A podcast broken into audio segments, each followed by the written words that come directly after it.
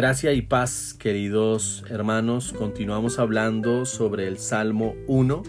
Dice, Bienaventurado el varón que no anduvo en consejo de malos, ni estuvo en camino de pecadores, ni en silla de escarnecedores se ha sentado.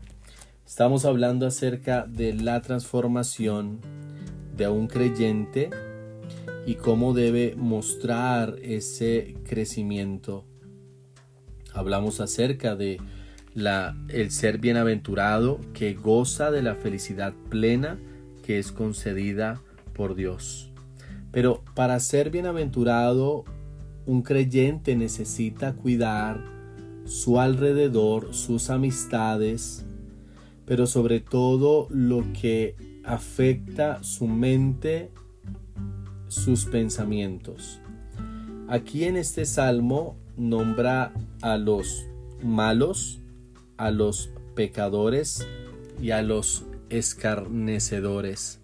No solamente está hablando acerca de aquellos que quebrantan activamente la ley, aquellos hombres y mujeres que claramente rechazan a Dios, al Dios de las Escrituras, rechazan el Evangelio, pero también está hablando de aquellos ateos prácticos, sí, aquellos que dejan fuera a Dios de sus vidas a pesar que dicen creer en Dios, a pesar que dicen ser creyentes, dejan a Dios a un lado. Aquellos que, aunque muestran un consentimiento hacia alguna doctrina o participan en alguna iglesia de una u otra forma, no se rinden a un estilo de vida de obediencia y relación personal con Dios. Creo yo, querido oyente, que ese tipo de personas es la más peligrosa porque van a llevarlo a usted a un punto de ser también ateo activo. Una persona que deja a Dios de lado, que lo deja siendo teoría, el Salmo nos anima a no estar con ese tipo de personas, a que nuestro estilo de vida no se identifique con el estilo de vida de esas personas. Escúcheme bien, una persona pudiera ser muy moral, pero estar lejos de la voluntad de Dios. Una persona pudiera mostrarse muy piadosa, pero ser ese ateo práctico Así que el ánimo, la exhortación aquí es que ese creyente que descansa en el gozo del Señor va a tener un estilo de vida piadoso, lejos de aquellos que no lo tienen.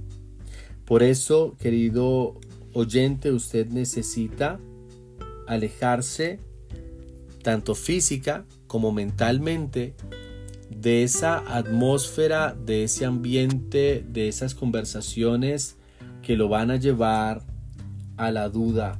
Como recordemos, Eva allí en Génesis 3.1 no cuidó su atmósfera, no cuidó las conversaciones que tenía y se aventuró a tener esa conversación con aquella serpiente astuta.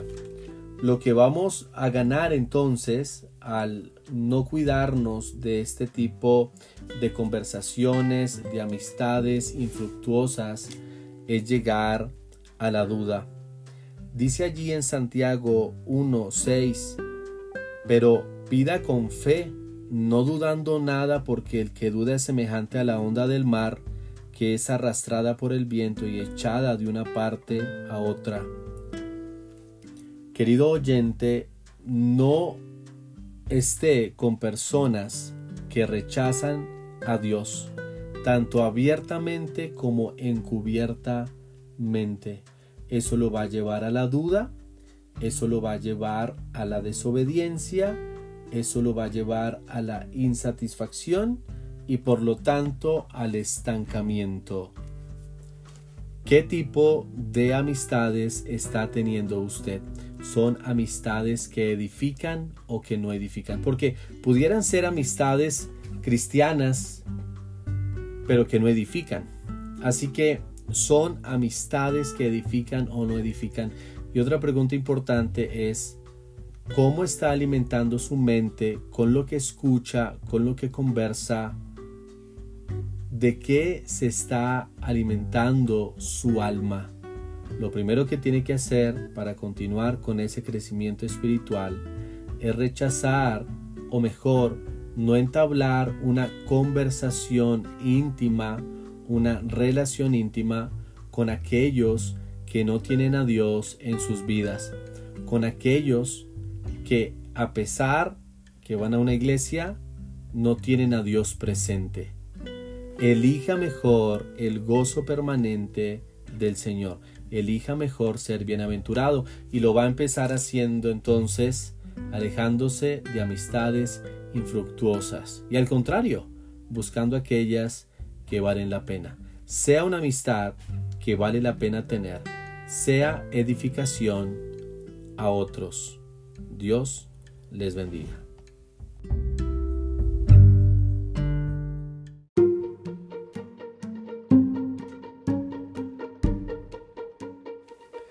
Gracias por sintonizarnos. Soy Cristian Súa, el pastor de la Iglesia Bíblica Bautista Gracia y Paz, ubicada en Puente Aranda, Bogotá. Nos encantaría saber sobre usted si usted tiene alguna petición de oración, alguna duda o quiere visitarnos. Está cordialmente invitado. La dirección es Carrera 50, número 439. Nuestro WhatsApp 316-516-2045. Dios les bendiga.